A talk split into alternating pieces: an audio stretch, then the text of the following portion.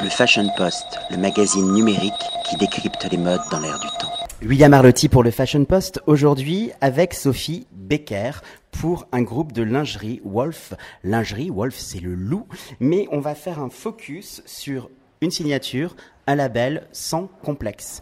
Ma première question, Sophie, j'aimerais connaître quels sont les complexes des femmes aujourd'hui. Vous avez sûrement dû les analyser pour saisir l'air du temps, capter des besoins et des envies au vol.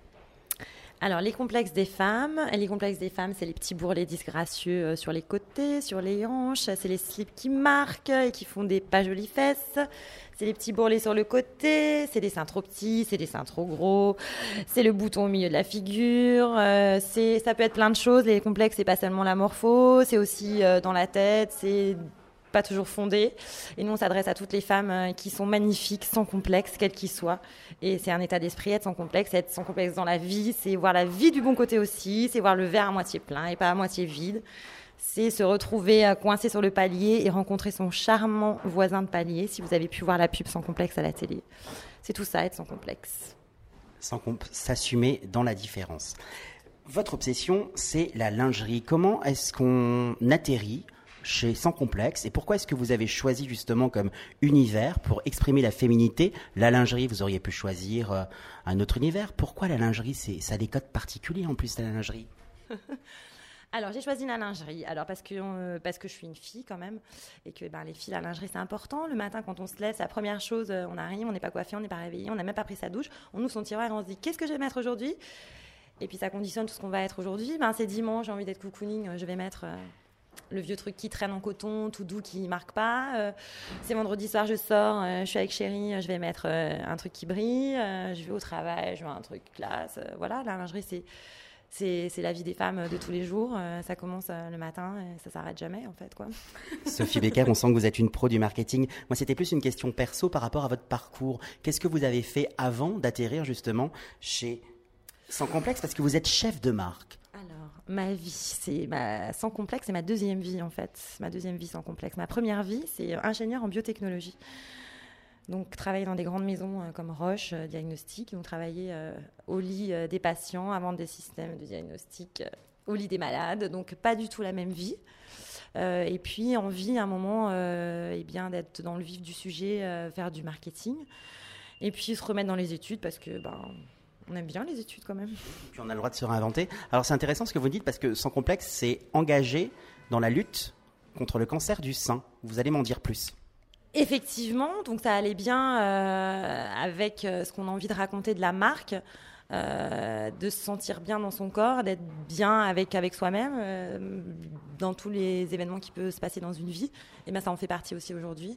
et, et s'assumer comme on est, et ça et puis surtout se faire plaisir, parce que dans l'idée de se vêtir, on n'oublie pas justement son corps, on en prend soin et on reste une femme. Alors, si on se si on se place maintenant d'un point de vue plus psychosociologique sur le corps, la représentation du corps, quelque part, un corps nu, c'est quelque chose de fade. Et vous, avec l'idée de la lingerie, vous questionnez l'idée de la parure. La parure, le paraître, l'envie de séduire, l'envie de plaire. Quels sont justement les codes de la parure de sans complexe Est-ce qu'il y a des matières clés? Est-ce qu'il y a des couleurs? Est-ce qu'il y a des formes? Est-ce qu'il y a des lignes? Est-ce qu'il y a des galbes? Alors, sans complexe, elle accompagne les femmes euh, tous les jours. Donc, je le disais tout à l'heure. Donc, on va travailler euh, le coton pour les jours où on n'a pas envie, on a envie d'être euh, tout doux. On va travailler le shaper les jours où on a envie de masquer les petites imperfections et qu'on a une nouvelle robe noire et qu'on rentre pas dedans. On va travailler des dentelles et dont la fameuse célèbre que je ne citerai pas qui s'appelle Arome, qui est aujourd'hui le chouchou et le best-seller de tous les temps. Euh, on va travailler des broderies parce que c'est euh, des matières qui sont et qui portent le glamour et qui racontent de jolies histoires, euh, qui se travaillent très bien en couleur également. On travaille des microfibres pour le, côté douceur et confort. On travaille un peu lino aussi pour travailler sur des produits anti-imperfection. On travaille vraiment tous les produits lingerie au sens propre du terme et on accompagne les femmes vraiment au quotidien les canons de beauté ont évolué. Si on regarde par exemple les années 60, on était dans cette idée de Twiggy, la brindille. On est aujourd'hui à un retour de la pin-up. Alors on peut prendre euh, le, film tourné avec cette euh, vague du burlesque, d'Ita Ventis, qui était l'égérie de chez Cointreau, qu'on a retrouvé dans des vers, qui reprend quelque part les codes de Betty Page. Ce que ma question est entre le corps, image, photoshopper des mannequins et la réalité. Vous, vous vous situez dans quel axe? Alors effectivement, aujourd'hui, euh, nous, on fait des études quand même morpho et on, regarde un peu l'évolution des corps. Et effectivement, aujourd'hui, le standard, eh c'est la taille 40, euh, la taille la plus vendue euh, en prêt-à-porter et en lingerie. Et le C, le bonnet C. Donc effectivement, les femmes ont pris un taille de bonnet en 10 ans.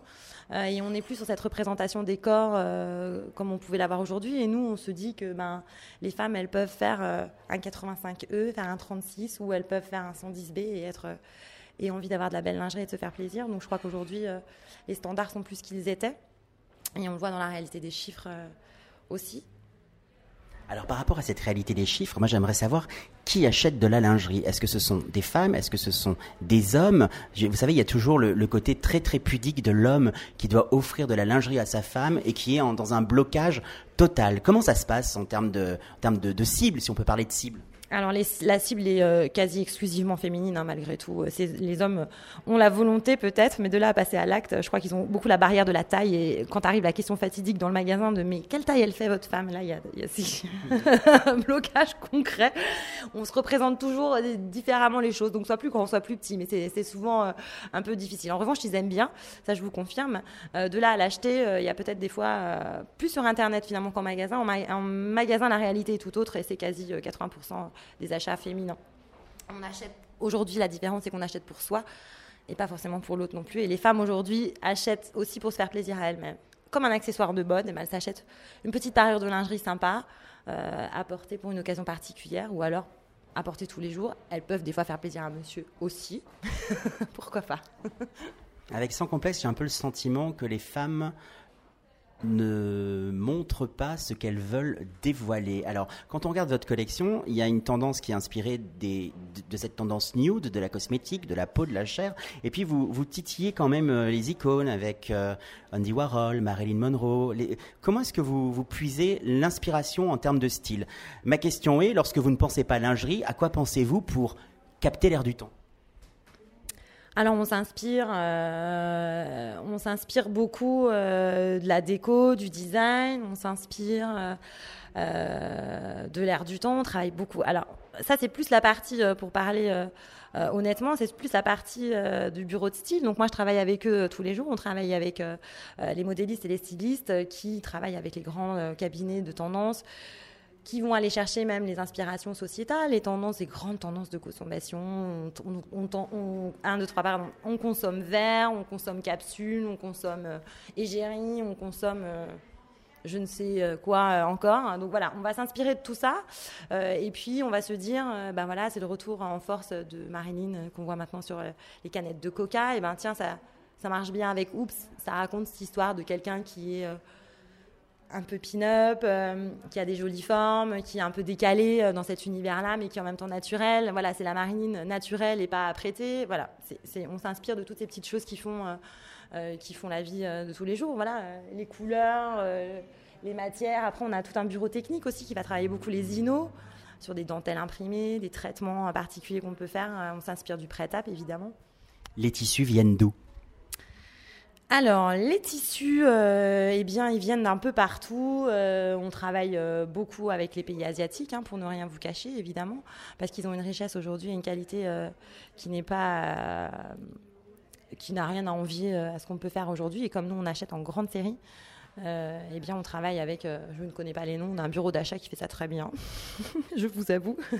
Des dentelles lyonnaises on, a, on travaille avec Noyon, on a des échantillons, des collections énormes. Voilà, après, ça, ça, va être pour des petits détails, etc. Sur la grosse production, on n'a pas forcément, on ne travaille pas avec des denteliers français parce que les prix ne seraient pas ce qu'ils sont euh, effectivement.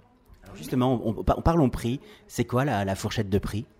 Alors, la fourchette de prix, on est en moyenne sur 30-35 euros un ensemble de lingerie ce qui est euh, plus qu'accessible dans l'univers lingerie, on va dire aujourd'hui. On va rester sur cette idée d'accessibilité, d'envie, de femmes multifacettes et différentes, et de femmes dans la différence, sans complexe et unique. Je vous remercie beaucoup, Sophie Becker, et j'ai envie de vous dire, vive, l'Alsace et la Lorraine. Le Fashion Post, le magazine numérique qui décrypte les modes dans l'air du temps.